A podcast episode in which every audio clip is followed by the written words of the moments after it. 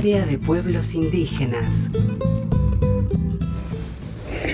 La quinoa es reconocida y aceptada en el mundo como un recurso natural alimentario de alto valor nutritivo de origen andino. Constituye un alimento de alta calidad para la salud y la seguridad alimentaria de las actuales y futuras generaciones. Ha sido cultivada desde hace más de 7.000 años. Es custodiada y considerada un grano sagrado por las comunidades indígenas debido a sus características nutricionales. Es el único alimento vegetal que posee los 20 aminoácidos esenciales, oligoelementos, vitaminas y además no contiene gluten. Se la encuentra desde Colombia hasta el noroeste de Argentina, especialmente en las provincias de Jujuy, Salta y Catamarca. También La Rioja y San Juan de la región de Cuyo. Los agricultores familiares son los principales productores de quinoa. Néstor Vilca, productor de la comunidad Coya Finca Tumbaya, del paraje Raya Raya del departamento Tumbaya, Jujuy, Argentina, nos enseña sobre quinoa y agroecología. Bueno, mi, especialidad es hacer cultivo andino y especialmente la quinoa, ya que es un producto muy saludable para, para nuestros hijos y para, todas las comunidades y el mundo entero. Y es algo que, yo hago con, gran eh, esmero. Es una semilla que nuestros ancestros, nuestros primeros habitantes que, en la quebrada de Movaca, en la parte andina, era su alimento y por eso me llevó a hacer esta semilla. En, en, la actualidad estoy haciendo tres variedades, una blanca, una rosada y una amarilla que bueno también tengo un poco de roja. En este paraje estamos implementando la agroecología.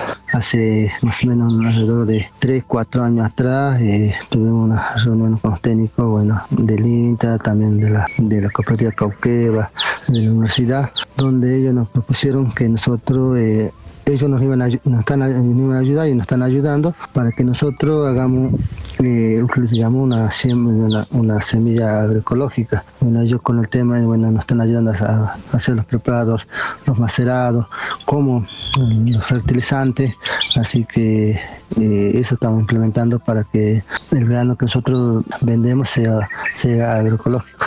La quinoa se siembra con la llegada de la primavera, tiene una duración de, de seis meses. Con la terminación del verano se procede a su cosecha. Bueno, se siembra por dos maneras, en trasplante o chorrillo. Es una, es una planta que necesita mucho riego, solamente en su primer mes de plantación. Y cuando la, la planta termina su crecimiento, o sea, cuando ya seca las panojas, se cosecha y se, y se levanta, se hace una trilla o se, lo, se le guarda las panojas en lugares donde no le dé mucha la humedad para luego proceder a la trilla, al venteo y luego eh, se lo lava. Una vez lavada ya se procede, eh, procede a, a embolsarlo y llevarlo al mercado.